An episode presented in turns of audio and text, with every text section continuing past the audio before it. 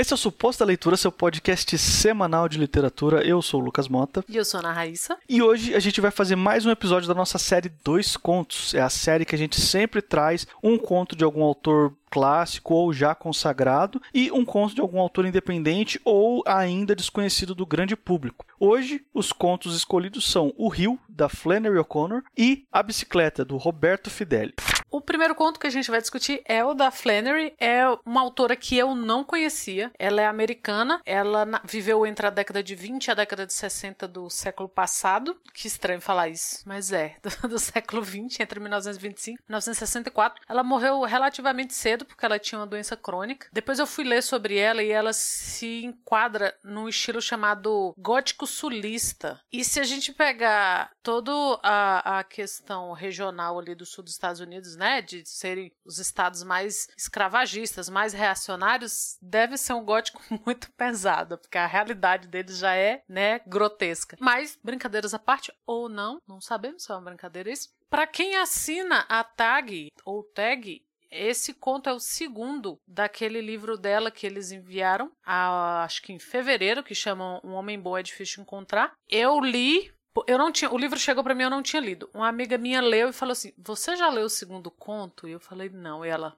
meu Deus. Aí eu, tá, pera. Peguei, fui ler. Quando eu terminei de ler, eu mandei uma mensagem pro Lucas. Lucas, você conhece uma escritora chamada Flannery O'Connor? Aí a gente decidiu que vamos gravar sobre ele. Como já comentamos aqui, a gente fica coletando, né, nas nossas leituras, contos que sejam mais de autores consagrados e autores novos pra gente ir montando os episódios. Então, às vezes, já fica um conto pendurado, assim, ó, próximo que achar, a gente já grava. E foi o que aconteceu com esse. É, a gente não vai dar spoiler, não vou falar, porque geralmente eu já falei aqui algumas vezes, né, que eu não acho que spoiler estrague muitas coisas ou que, sei lá, vai, vai, estragar a sua experiência de leitura, porque às vezes não é o que você conta, mas como você conta, que vale. Mas nesse caso eu não vou, apesar de ser um conto clássico, não é uma autora muito difundida aqui no Brasil ou muito conhecida do grande público, eu vou deixar para vocês irem ler ele completo. É, esse conto tem algumas traduções em espanhol e tem essa em português.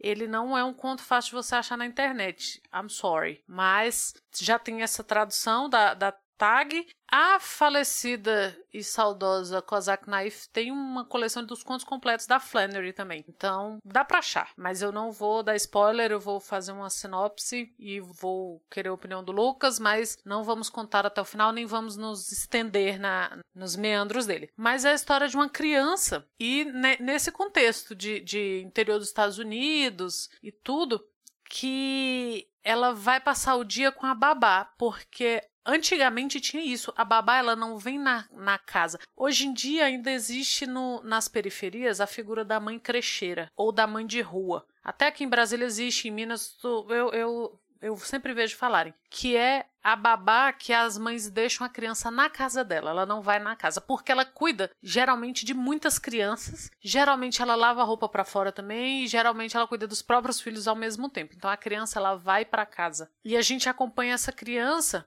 no início com a babá, com a mãe crecheira, a portuguesando, a brasileirando bem aqui, indo buscar ele em casa porque a mãe estaria supostamente doente. Naquele dia, a mãe tá doente, o pai, claro, né, mandou chamar a babá pra, porque a mãe não ia poder cuidar do, do filho. E aí ela acompanha ela é muito religiosa, né? E é, o sul dos Estados Unidos é bem marcado pela religiosidade pentecostal. Eles são pentecostais também, né, Lucas? Ou são evangélicos no geral? Não sei essa divisão. Pelo contexto do conto, a gente pode categorizar como pentecostal. Ah, tá. Temos aqui um especialista em crente, vamos ouvi-lo. É, eu não é. sou.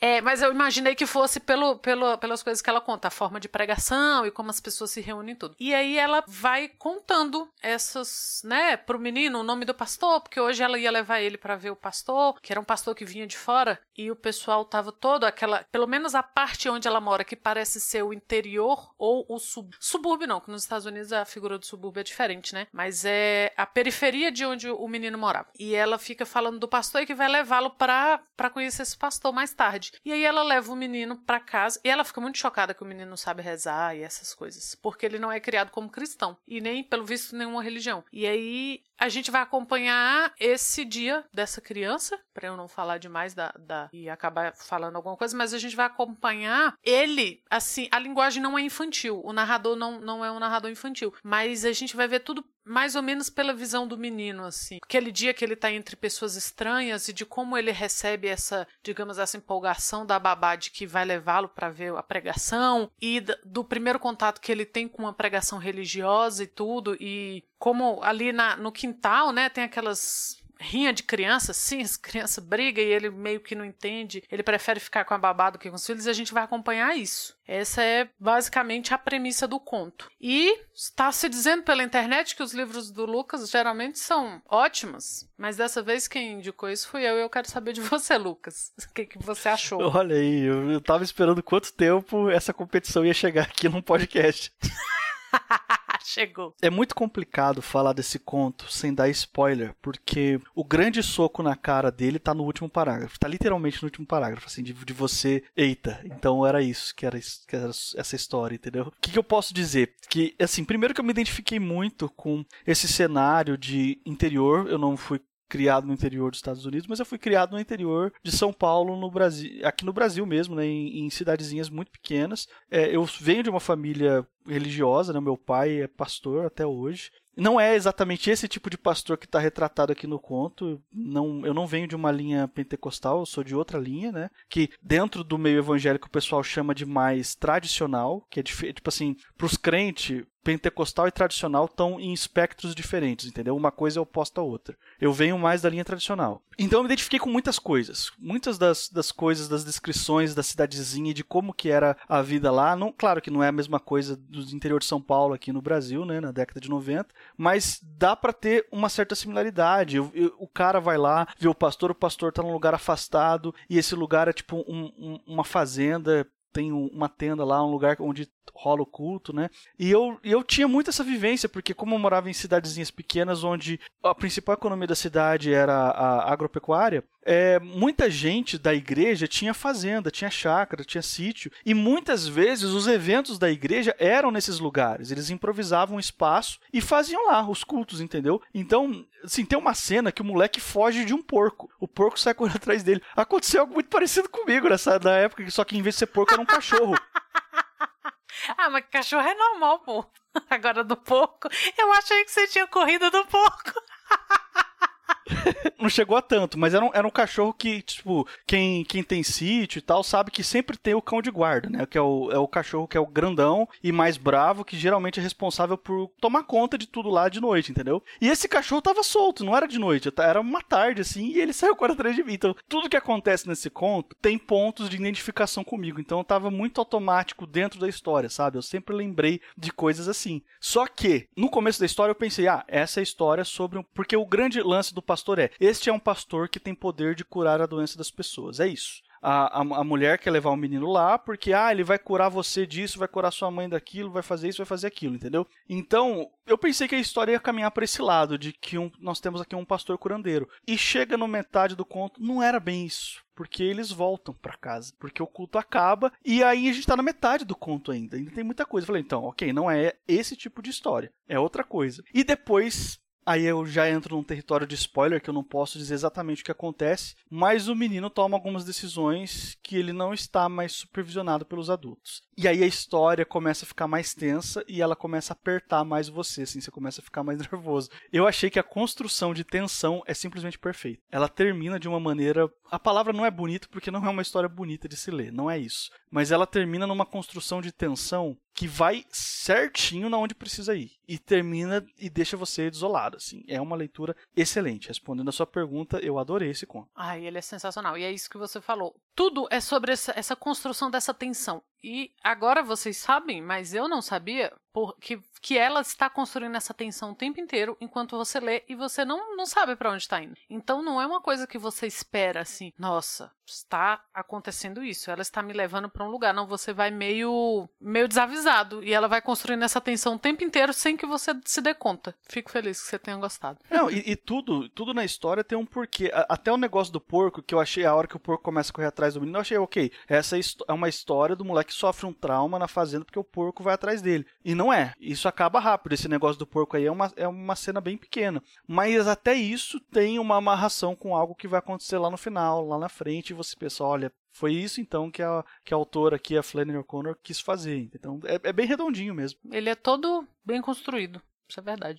E o segundo conto de hoje é A Bicicleta, do Roberto Fideli. Ele foi publicado de uma maneira bem é, peculiar em abril de 2020 pela agência MAG. A MAG não é uma editora, ela é uma agência literária que representa autores de que escrevem ficção científica e fantasia. E para ajudar a deixar os seus autores mais em evidências, eles estão fazendo algumas publicações na Amazon. E esse conto aqui do, do Roberto é um deles. Aliás, temos que agradecer que eles mandaram pra gente, né? Bem lembrado, bem lembrado. A, a Gabi Colissigno, acho que é assim que fala o nome dela, dela, agente da, da agência aqui, e também ela fez o papel de editora desse conto aqui, ela editou esse texto. Eu entrei em contato com ela, falei que a gente ia gravar um podcast sobre, e ela, e ela gentilmente cedeu o e-book para a gente poder falar sobre ele. Então fica aí o nosso agradecimento. Como sempre, vai ter aí na descrição o link para o e-book, caso você não tenha lido, ele tá baratinho na Amazon, mas muito baratinho mesmo. Vai lá, compra, você não vai se arrepender. A história aqui é o seguinte: a gente está vendo uma história de ficção científica do gênero space opera, né? Aquelas aventuras espaciais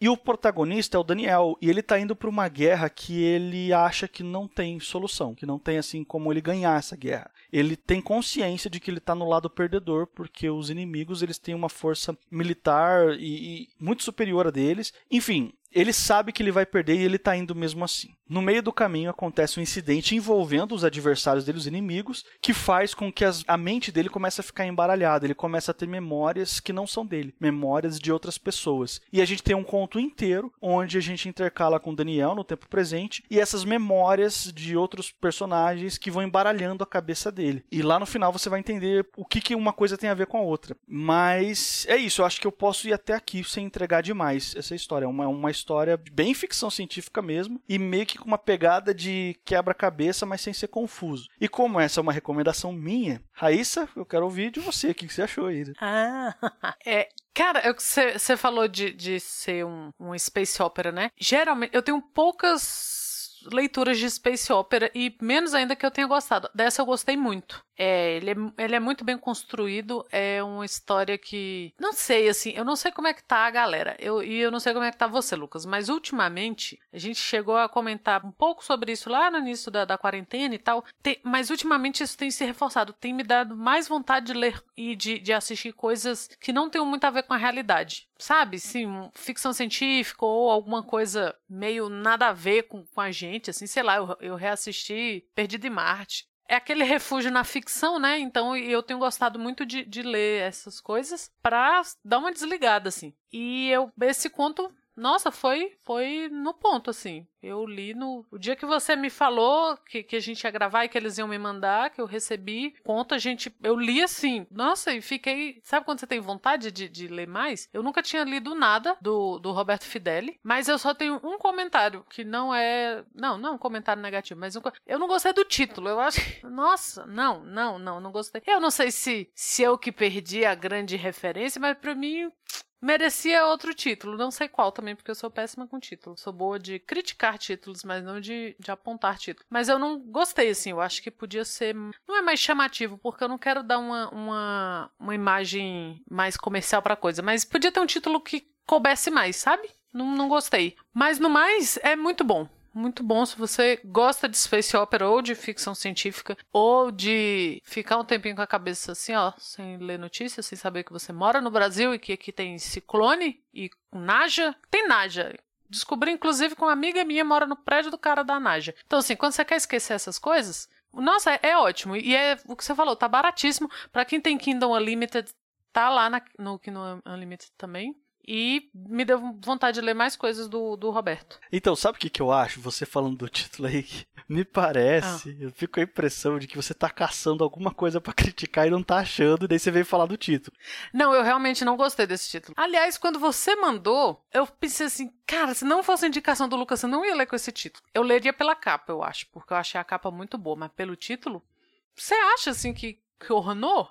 Sei, poderia até ser, ser chamada a pipa também. Pô, não, claro. Não claro que poderia é. ser assim, mas eu acho que o título é. não é assim o, o a coisa mais importante que tem aqui, entendeu? Assim, né? né? Não, eu acho que, que como, como editora, como revisora, como leitora de contemporâneos, claro que se aqui fosse um, um texto do, do Gabriel Garcia Marques, tem que falar uma vez por, por episódio. Todo episódio Gabriel Garcia né? Marques. tem que falar, tá no contrato. Ou se fosse um texto do, sei lá, do Edgar Allan Poe, claro que não viria, mas como é um texto contemporâneo, ele pode estar nos ouvindo. E olha, Roberto, melhore o título. Não, mentira. Claro que não é um empecilho, mas esteticamente eu preferi outro título. Mas no mais mesmo, eu não tenho outra coisa para falar, não. Não mesmo, eu gostei muito. Gostei muito.